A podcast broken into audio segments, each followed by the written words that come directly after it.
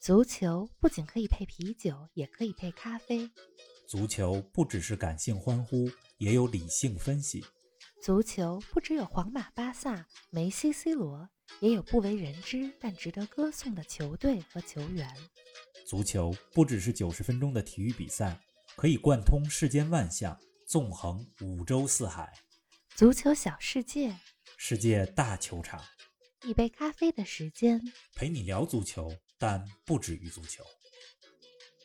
哎，说到莱斯特城，就必须得说到他们的夺冠奇迹啊！有人说他们在二零一五一六赛季夺得英超冠军，堪比世界第八大奇迹啊！我想很多听我们节目的球迷们，在一六年的蓝湖奇迹之后，可能才开始关注到莱斯特城这支球队。那还有些球迷呢，对他们当年夺冠的背景啊和过程都不太了解。王老师，再带我们来回顾一下那段蓝湖奇迹吧。好啊，先给大家说一个赔率啊，叫五千比一。嗯，怎么说？这是一五一六赛季开始之前，博彩公司给莱斯特城夺冠开出的赔率。嗯，就是你放一块钱在这儿，如果最后莱斯特城夺冠了，嗯，你最后拿五千块钱。嗯，对，有趣的是，关于莱斯特城有一个英国足球音频节目，专门就是说莱斯特城的。他这个音频节目标题就叫做，现在还叫做五千比一，那意思是我们是一赔五千的。夺冠比率，但是我们做到了。是的，一看到这标题就提醒着曾经的奇迹。嗯，在二零一五一六他们夺冠赛季之前，实际上莱斯特城是一个保级球队。对，在之前的那个赛季，咱先不说他们的夺冠奇迹，这人家在之前的那个赛季刚刚上演了保级奇迹。嗯，他们是在英超当中第一支联赛打了二十九轮，积分不到二十分，但是最终保级的球队。太难了，最后八场比赛。赢了七场，嗯，当时的主教练是皮尔森，嗯啊，也是皮尔森带着这支球队从英冠打到了英超，到了英超的第一年就勉强保级，上演了保级的奇迹，嗯，但是那个赛季之后，莱斯特城的主教练就换成了意大利教练拉涅利，拉涅利之前节目里咱也说过了，被称为补国将。二零一五一六赛季要开始了，嗯，这补国将来了，对呀，大家都会认为莱斯特城。目标很简单，保级嘛。嗯，但是没想到的是，莱斯特城这个赛季的开局打得非常不错，前六场不败。嗯，联赛的中期打到十几轮的时候就占据了榜首的位置。虽然他们面对强队的时候成绩比较一般，输给了阿森纳，输给了利物浦，战平了曼联、曼城，但是他们战胜了上一年的冠军切尔西，厉害啊！所以莱斯特专门还挺克切尔西的。嗯，所以从第二十三轮开始，莱斯特就一直占据着榜首的位置，从来没下来过。八十一个积分里边，大部分积分都来自于对阵中游、下游球队时候特别高的胜率。哎，那个赛季莱斯特的主力阵容是谁啊？那赛季莱斯特主力阵容，你听一听你就知道，说没有什么大家听说过的特别知名的球员。嗯，他们那个赛季经常打四四二，守门员还是现在的门将舒梅切尔，是曼联功勋门将皮特舒梅切尔的儿子。嗯，后卫两个边后卫辛普森和福克斯，两个中后卫，牙买加的中后卫摩根。德国的中后卫胡特，这是他的四个后卫。中场，呃，通常在那个赛季，他好像打的是双后腰，坎特和德林克沃特是两个防守型中场，两个进攻型中场是马赫雷斯和阿尔普莱顿。前锋，一个是当家前锋瓦尔迪，另外一个是亚洲的前锋日本人冈崎慎司。嗯，不能算特别有名。嗯，所以在这个莱斯特城夺冠队伍当中也有。亚洲球员，嗯，这是一五一六赛季夺冠，是莱斯特俱乐部历史上第一次夺得英格兰顶级联赛的冠军，而且更加神奇的是，怎么呢？他们在七年当中，仅仅七年啊，就从第三级别联赛成为了英超的冠军。你想，第三级别升第二级别，第二级别升英超，在英超当中又保级又夺冠，仅仅用了七年的时间，这个。仅次于1962年，英国有另外一个球队叫伊普斯维奇城队，他们大概也是用了六七年的时间实现了这个壮举。你看莱斯特城2015-16夺冠，这绝对是一个非传统的 奇迹。是啊，五大联赛里边，大部分的冠军都被豪门占据着，但是偶然也会有一些出乎意料的冠军产生，比如比如英超，九五年的布莱克本，啊，意甲，八五年的维罗纳，德甲。也经常出这个偶然的冠军。九八年的凯泽斯劳滕上演了升级就夺冠的神话。零七年的斯图加特，零九年的沃尔夫斯堡。嗯，英超再加上二零一五一六赛季的莱斯特城队，还真是。所以你刚才说堪比世界第八大奇迹，一点都不夸张。冯老师，我看上周六莱斯特战胜利物浦之后，你也在咱们足球咖啡馆的微博上说，英超现在是 Big Six，要不要把莱斯特城给加上，改成 Big Seven？哎，你觉得莱斯特城够格能当第七大豪门吗？单论这几年的成绩，绝对够了。过去六个赛季，莱斯特城的总积分恰好是英超排名第七啊，刚好。你要论英国的这些球队在全球的球迷数量，嗯，莱斯特也是排在第七位，怎么说都是仅次于六大豪门，嗯。而且他们的全球球迷数量比排名第八的埃弗顿多了一倍，遥遥领先啊！嗯，但是要论历史成绩来说啊，莱斯特城在二零一六年夺得英超冠军之前，没有太多光辉的历史啊，没得过顶级联赛冠军。是的，他反而是英格兰第二级别联赛夺冠次数最多的球队，这是个荣誉。但是第二级别夺冠次数非常多，也代表了他降过不少级，是的，对吧？没夺得过总总杯的冠军。啊，反而是进了四次足总杯的决赛，嗯，都没夺冠，全是亚军。他是进足总杯决赛次数最多，但是没有夺过冠的球队。这也不是什么特别光辉的，不是什么特别光彩，对对。唯一有分量的冠军奖杯就是英格兰的联赛杯，夺得过三次联赛杯的冠军。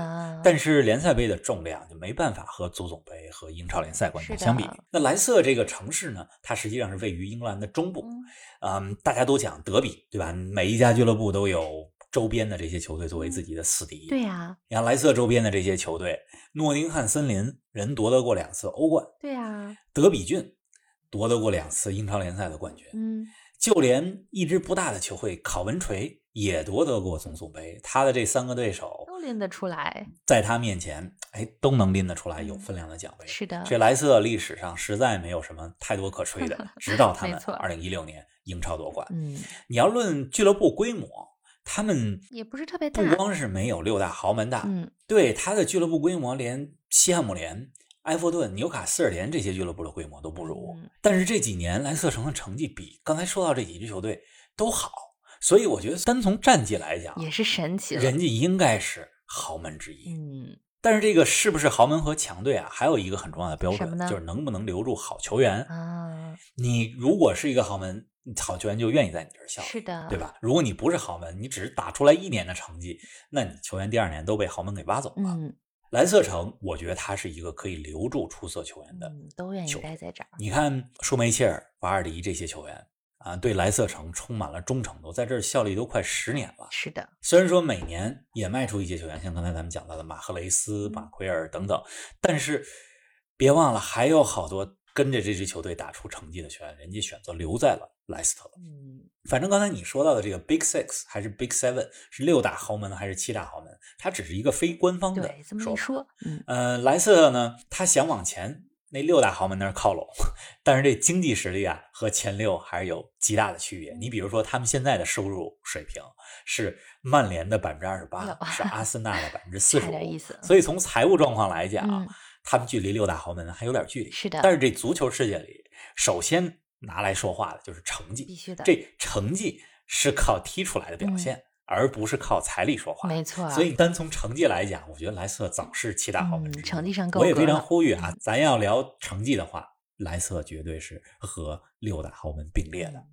哎，上礼拜利物浦输给莱斯特之后，我看利物浦的主教练。克洛普在接受采访时候承认啊，说利物浦已经没有机会冲击冠军了。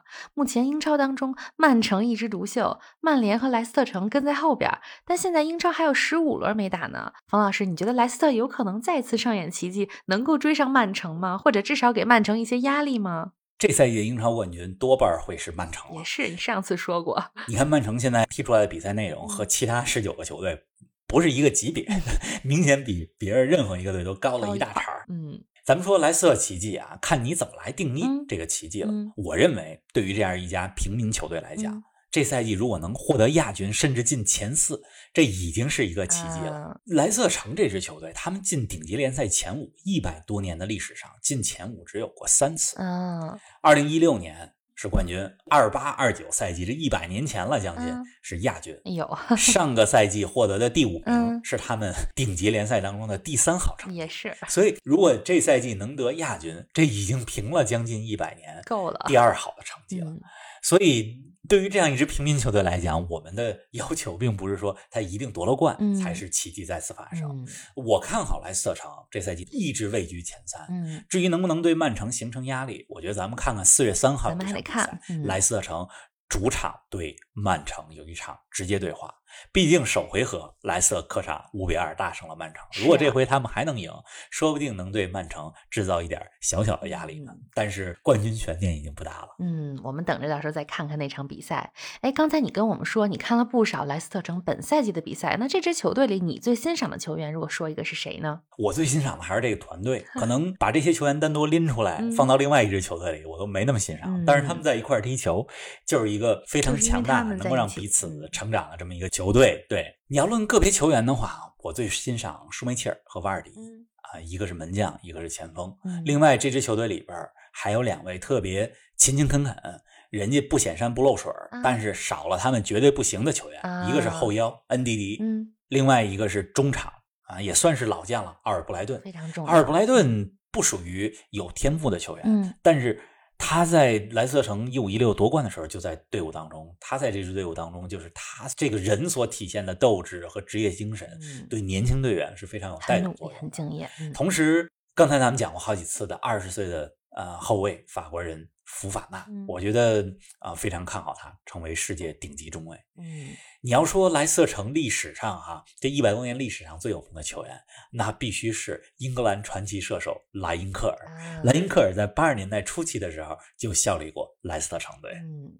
哎呀，冯老师，时间过得太快了啊！咱们节目眼看又要收尾了。听了这期节目之后，我非常的振奋，因为让那些看起来不可能的事情成为了可能，莱斯特居然做到了，也给我们树立了榜样。牛年开工的第一天，咱们就说了这么一个振奋人心的话题，不知道能不能给大家新一年的奋斗打一针鸡血？好啦，节目最后再给我们来说说下一周值得重点关注的比赛吧。不知道给大家打不打鸡血，反正我说完了这期节目以后，我觉得给我打了个鸡血，很亢奋啊，冯老师。下礼拜的球还真不少，嗯，这礼拜六，嗯啊，有一场德甲重头戏，鲁尔区德比，嗯沙尔克零四对多特蒙德，这俩球队都是传统球队，但是最近状况非常不好。哟，沙尔克零四一直排在德甲最后一名，快降级了。多特蒙德，嗯，以现在状态来看，很有可能进不了欧冠啊。咱们看看谁能获得这场德比的胜利吧。对，反正没有什么比在德比战当中你取胜更加振奋人心的了。所以这场比赛值得观众关注。另外，这礼拜六还有莫西塞德德比，利物浦对埃弗顿；礼拜日是米兰德比，AC 米兰对国际米兰。而且这俩球队排在积分榜的前两位，这简直就是一个德比周末。德比周末，下礼拜。欧冠还有四场八分之一决赛第一回合的比赛，嗯，我最关注的是亚特兰大，就是真蓝黑亚特兰大对阵欧洲冠军联赛历史上最成功的球队皇家马德里，看亚特兰大能不能把皇马给掀翻，我觉得非常有可能，所以下礼拜我准备看这场。咱们拭目以待啊，能看的可真是太多了。同时呢，我们也要继续关注莱斯特城这支球队，看看他在后面的比赛中是不是能再创新的历史，再有对于自己来说新的奇迹发生。好啦，那再次祝大家牛年大吉！希望听众朋友们持续关注我们的音频节目，还有我们的微博“足球咖啡馆”。那冯老师再见，听众朋友们再见，不见不散，牛年大吉！嗯，不见不散。